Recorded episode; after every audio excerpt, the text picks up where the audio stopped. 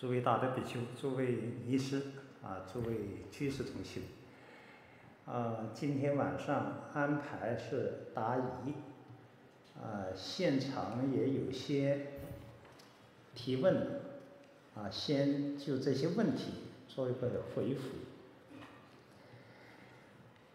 啊，第一个问题是，弟子。曾听法师开示，世界都只是一场梦，所追求的东西，最终都会化为一场空。唯有极乐世阿弥陀佛的极乐世界才是真实。可是极乐世界只是舍报之后才能去，那怎么就证明极乐世界是真实存在的呢？啊，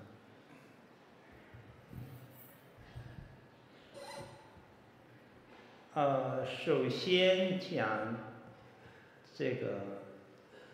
世界，世界如梦，我们的依正、依报也是如梦，啊，正报、依报都是如梦。这些，这个般若些经典用十个比喻，啊，如梦、如幻、如影。如水中月，如阳焰，这些如啊，是透过一种我们比较熟悉的东西，因为你都做过梦嘛，啊，去比况那个诸法的本质的特点，本质的特点，一般的凡夫。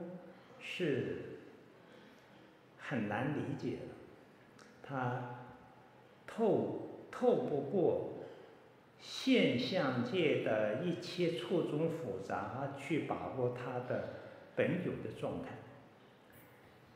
所以佛就不得不常常用比喻的方法，我们见闻觉知的一切法，如梦如幻这些，是告诉我们。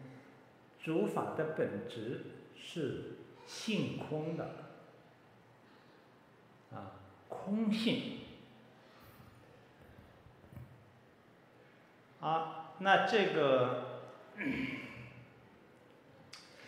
因为现象界的一切，包括我们的三界、山河大地，啊，这些都是建立在我们妄念的基础上的。就是八识的妄心所显现的境界，这个心能现的心就是虚妄的，所现的境界包括人事，也没有真实可言。但这个真相唯有佛才知道。一切众生都是执着相是真实的，所以《金刚经》就讲：若见诸相非相，即见如来。你看到一切相能够非相，就是空性的表达。你这样，你就能够见到本质上的那个如如之性。这个如如是性呢，又有，又能生起万法，又能随缘呈现各种境界，这就叫如来啊。如是谈体，来是谈用的啊。啊，娑婆世界的一切。都是我们的业识的心所呈现出来的如梦。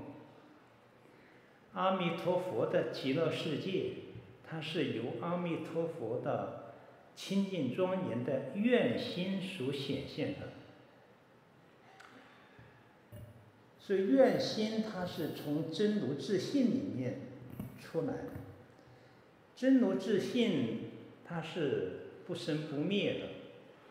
从这个意义上来说，极乐世界的种种一正庄严，是跟自性涅槃相应的特质，所以它无衰无变的，具有大涅槃的常乐我净。啊，这是一个非常超越性的境界，是佛的法界。呃，极乐世界 是舍报之后才能去，但是正念佛三昧的人，念佛念得相应的人，他的神识就可以先过去，啊，先送享于。极乐，啊，不一定就是舍报之后才能去，那这证明极乐世界的真实存在性，这可不是用世间法所能证明的，啊，不是归纳推论演绎的逻辑思维、心意识的范围，这是证明不了的。它是超越了心意识的那种境界，同时它又可以证明，首先是释迦牟尼佛介绍的，释迦牟尼佛限量亲证整个法界的真相，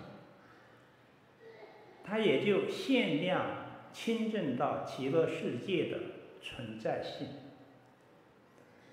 因为极乐世界是实相的表达，实相用《法华经》的话来说，诸法实相，如是相，如是性，如是体，乃至如是本末究竟等，这是唯佛与佛方能究竟的。啊，业力凡夫三乘的圣人。尚且都不能究竟了达诸法实相，所以我们要养性释迦牟尼佛，他是不会说狂语的啊！如来是真语者、实语者、不狂语者、不异语者啊！所以作为佛弟子，仰信佛言，以佛的。限量亲证的知见作为自己的知知见，这是第一个可以相信它的真实存在了，千经万论处处指归。第二呢，就这个世间依佛的教言，信愿念佛求生净土，就有很多往生的公案，啊。各种往生及各种圣净土圣贤路，乃至于我们现实当中很多净业贤人念佛往生的种种事例，是有是有它的根据的。啊，比如能够预知时至，啊，能够。啊，天月盈空，啊，异香满室，啊，这个呃临终的人说佛来了，啊，啊，等等这些都是古往今来这方面的例子是很多的，也是有重复性的。从这个意义上来说，它也包含着科学的。一些重要的要素，啊，那作为佛弟子，一定要相信极乐世界的真实存在。你先不要去求证明，啊，这个先从信心下手。龙树菩萨说：“佛法大海，唯信能入。”你要入到佛法的大海，首先要有信心。啊，佛藏的如同宝山，你信心如手。啊，有信心，这个手才能满载而归；没有信心，你就不得其门而入。啊，所以信要摆在第一位，信为道源功德母啊。啊尤其是净土法门，仰靠佛地的法门，更要强调信啊，信就是信仰啊，信为什么叫仰呢？仰望高山顶上无限风光，自己暂时还没有爬上去，现在一个已经登上高峰的人跟我们介绍。妙峰顶上的种种景物，我们要相信，啊！如果你动不动就证明，那极乐世界需要证明，整个华藏世界需要证明，一亿相随哈，一亿世界中，现在的人能够证明吗？一个蚂蚁能够证明喜马拉雅山的高度的情况吗？不是凡夫的境界啊，还是要从信仰开始。好，请。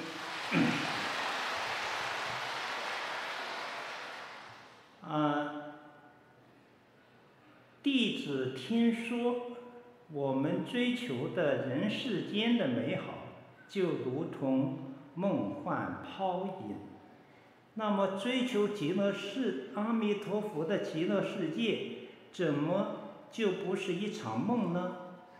是不是阿弥陀佛的极乐世界，其实只是我们去世之后一个对于美好世界的追求，同样也只是一个比较美好的梦。呃，你能够提出这问题，说明你还有点思考的啊，领悟性。确实，我们这个世间如梦幻泡影，如梦幻泡影都是谈空性的。那么极乐世界是不是也同这个世间一样是梦幻泡影呢？从究竟意义上来说，是可以成立的，不是原本就有的，而是依据因缘法所产生的一切，都是梦幻泡影，都是自性本空，无所得。但是这里有差异。我们这个世间是捏底感召的秽土，你生活在这个世间不自在，打空不了自己，各种痛苦的逼迫，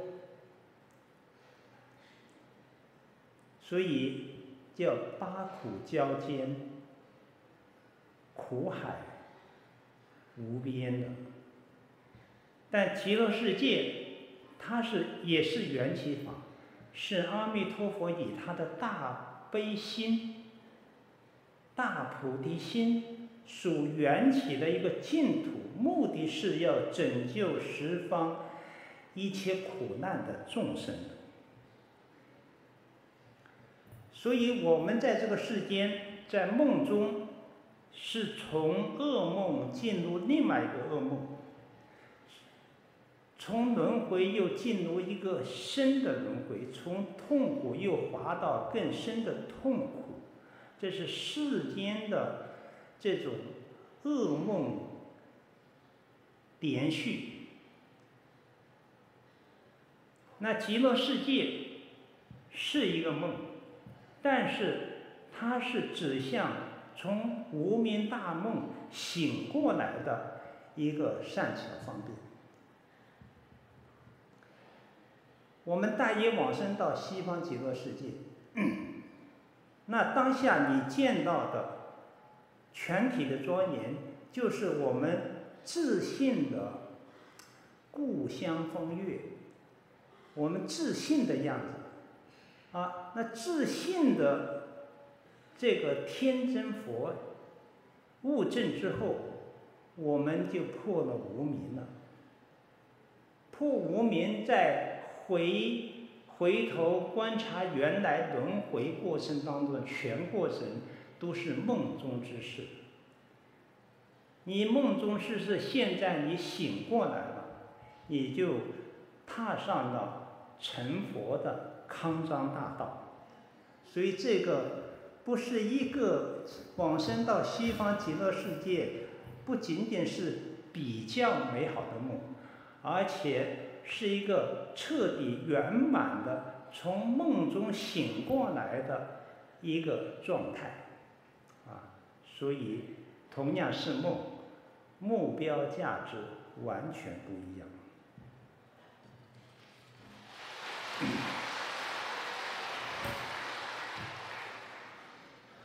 呃，请问最近人工智能很火。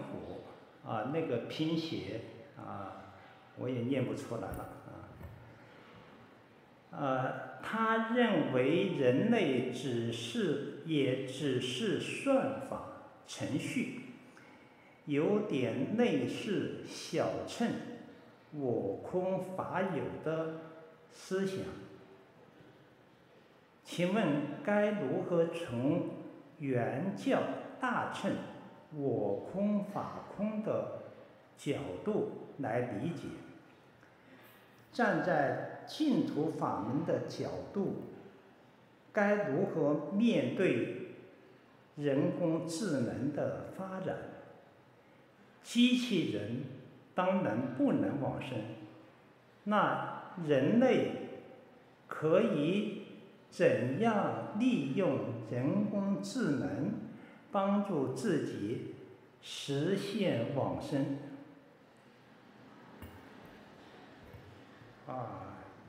你这观点太超前了，也有点怪异了。现在的科技发展确实啊越来越迅猛，关于人工智能的。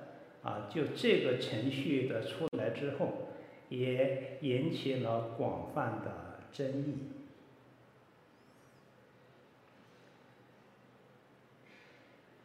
我们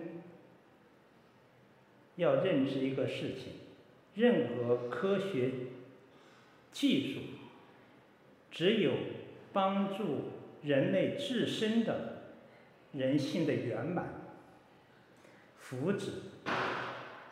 道德的提升，自由的发展，它才是正面价值。否则，它可能就有很大的负面的东西。啊，那就站在净土法门的角度，我们对人工智能根本不需要去。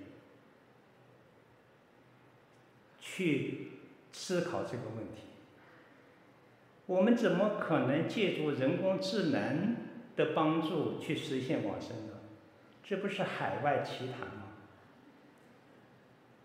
我们是仰靠阿弥陀佛的慈悲愿力，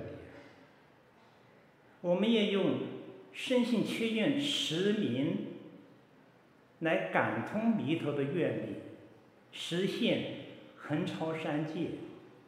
了夺分段生死的这种大事，除了佛中之王的阿弥陀佛能够令一切众生实现这种生命的飞跃之外，任何一个一种智慧的人，或者说智慧的一种工具，都是可以放在一边，不去理睬的。我们还是要在深信、切愿、持名的核心点上面维护好我们净土的纯正的知见和修行方法。这些人工智能，你可以略微了解一下，但是不要让它侵入到我们净土修行的领域里面来为好。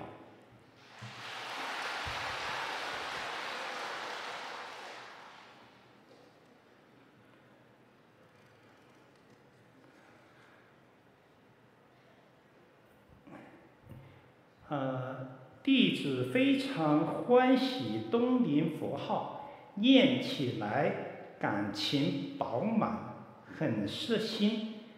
弟子看到往生都是念四字佛号，是否会因为总是念东林佛号，往生助念听到四字佛号而生分别心呢？啊，临终助念实际上是要以这个往生者 作为本位，往生者愿意听什么佛号，你就帮他助念什么佛号。啊，如果你临命终时喜欢听六字的东林佛号，你就告诉助念的莲友。你帮我念东林的六字名号，他们也会满你的愿。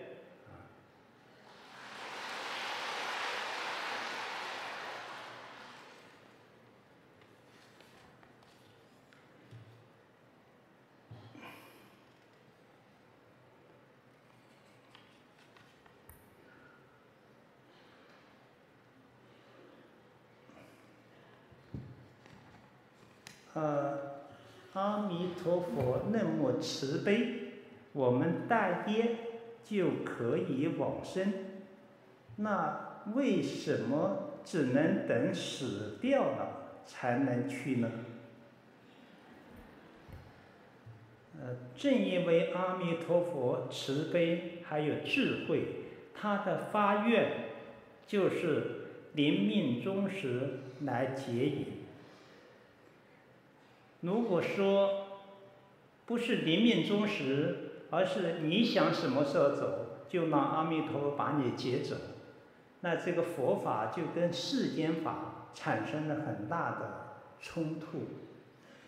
然后你的父母就不敢让你来念佛了，啊，那子女才二十岁念佛就走了，那我不白生了一场吗？那他不要怨恨阿弥陀佛吗？所以一定是临命终时来接引，过完你这一这一世的命定的寿命，恰好证明着阿弥陀佛的慈悲和智慧啊。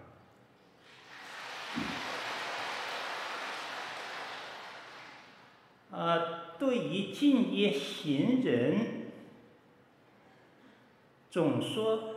的是随缘随分发心，先要先解决个人的信愿行的修学问题，如何把握随缘随分，而不是以此借口不发心去做利益众生的事情呢？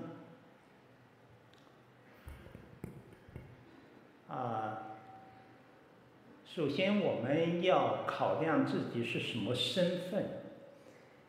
我们虽然信佛，在学佛，但自己是涅槃凡夫。涅槃凡夫首先要把自己自利呀，就是自己成就往生，要摆在首位，而不要把。利益他人，啊，这个利益众生摆在首位。何以故呢？因为你自己还是凡夫，你的福德智慧还不够，还没有做，没有办法去做饶益众生的大佛事。这就是龙树菩萨讲的，在五浊恶世，你没有证无生法忍的话，你想去广度众生，无有是处。啊所以从这个意义上来说，一定要把解决自己念佛求往生的问题摆在首位。同时呢，也不是说利益众生的事情都不去做，所以就提出随缘随分的问题。什么叫随缘呢？随顺机缘，不要去攀缘。啊，比如你认为自己啊学了很多的经料，啊很通达，你也得要随随随顺机缘了。要有人请你讲的时候，这个机缘就成熟了，而且恳切的不仅请一次，而且请三次，这时候你可以去试试讲一讲。你不能说哦，我学的啊满腹经纶，到处攀缘。哎，你这个地方，请我来讲一讲啊，我一讲怎么怎么样，那你行吗？啊，这个水分也是，你要知教，知道自己的本分，要知道自己的身份，不要越位。啊，所以随缘随分是把捏那个分寸的智慧。啊，所以随缘随分就有作为佛弟子要有点无为的心态。你不要太有为了，太有事业心了。现在我们生团都很怕很有事业心的人，他一来就搞得我们。事情很繁杂，最后事情不一定能够做好。无为很重要，很有智慧。无为不是消极，无为就是那个随缘，随顺机缘，顺势而为。当这个机缘到了，你顺着这个机缘去做，这个事情才能做好。哎，这就是。无为而无不为的道理。如果你把无不为放在首位，没有无为的心态，事业心很强，很有目标感啊，在操作层面搞得很有机心，反而一团乱麻啊。所以上次有一个寺院带了一批执事来向我请教，说你东明寺。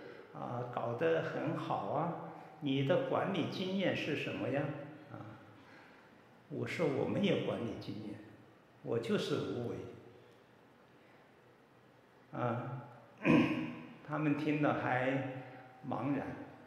其实，你不要有太多的筹划，也没有必要把社会上过多的那种企业的管理方法用过来。没有这个必要，无为，顺势而为，就是最高的管理境界，才能把这个事业搞好。太有为了，反而搞不好。啊，这是本人的一点经验。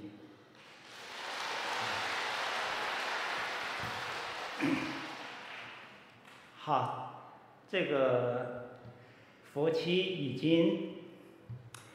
进入了一半，从各个堂口来看，啊，大家念得很有秩序，也很投入，啊，也有精进心，啊，大部分的啊比丘和居士，还有比丘尼师，都能够做到日中一时，啊，这是啊非常难得的，特别是女众这边，好像发大心念得投入精进的人数还更多一点，啊，这要向大家随喜赞叹的。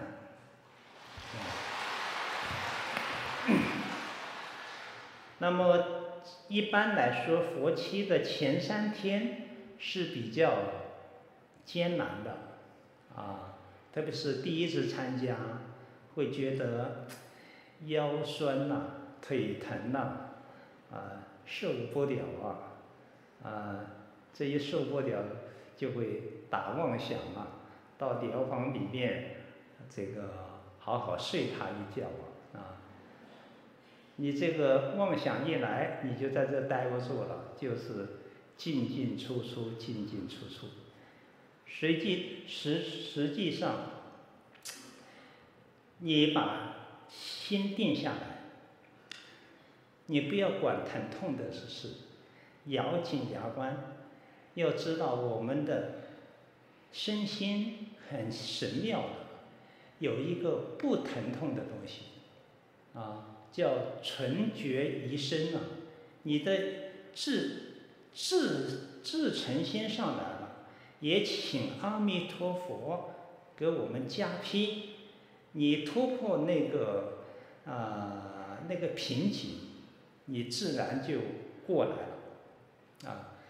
那现现在还有下面的三天，一般到了第四天。那种疼痛感会会松弛下来，会减少，啊，第五天会有点轻松的感觉，第六天、第七天有点法喜的感觉，啊，苦尽甜来啊，呃，在各个堂口听大家的佛号，呃。要注意一下，就是呼吸问题。啊，有少部分这句佛号还是念得比较碎片化。这个东林佛号要求最好一一口气把它念完这六个字。所以这一定要深呼吸，啊，把气吸到腹部。丹田位，但可能有人觉得很难那个，你可以用用意念导引一下，深呼吸。那深呼吸这口气就是你的资本，所以一定要节省着用。那怎么节省呢？你要注意舌根呢，啊，舌尖要顶住上面的牙龈，把它卷住。把它挡住，你不能大开口，狮子大开口，一口气全都用完了。南无哦，没有气了，没有气，他要吸一口气，吸一口气，阿弥哦也没有了，这句，很明显他一句佛号就打成三级，所以你这个这一口气一定就是均匀的，啊。放一点出去，马马上把它关住，啊，在第二句再放一点出去，直到把放到佛那个地方。这样你你把这个做好了，就不至于太昏沉啊，也会使这个佛号的韵律感更有一点哀亮啊，清唱哀亮的感觉。用胸腔的去念和用。丹田的气去念是不一样的，它的韵味不一样的，就好像泡很好的茶叶，你用自来水泡和用山泉水泡感觉是不一样的，啊，所以大家一定要注意。再就是步子，啊，一定是。这个六个字走四步，踏上四个四个点，啊，一句佛号走四步，然后你这个眼睛要微闭，不能东张西望，啊，叫毒舌六根净念相继，啊，使我们的身心都处在一种和谐统一的状态，然后用至诚恳切的心跟这句佛号产生一种啊音声的关联。要相应，频率相应，至诚恳切，清唱哀亮，每一声佛号都是呼唤弥陀的救度，每一个脚步都是踏上西方的光明大道，啊！好，预祝大家在下面的三天当中，把这个佛号念得更纯熟。更能相应，南无阿弥陀佛。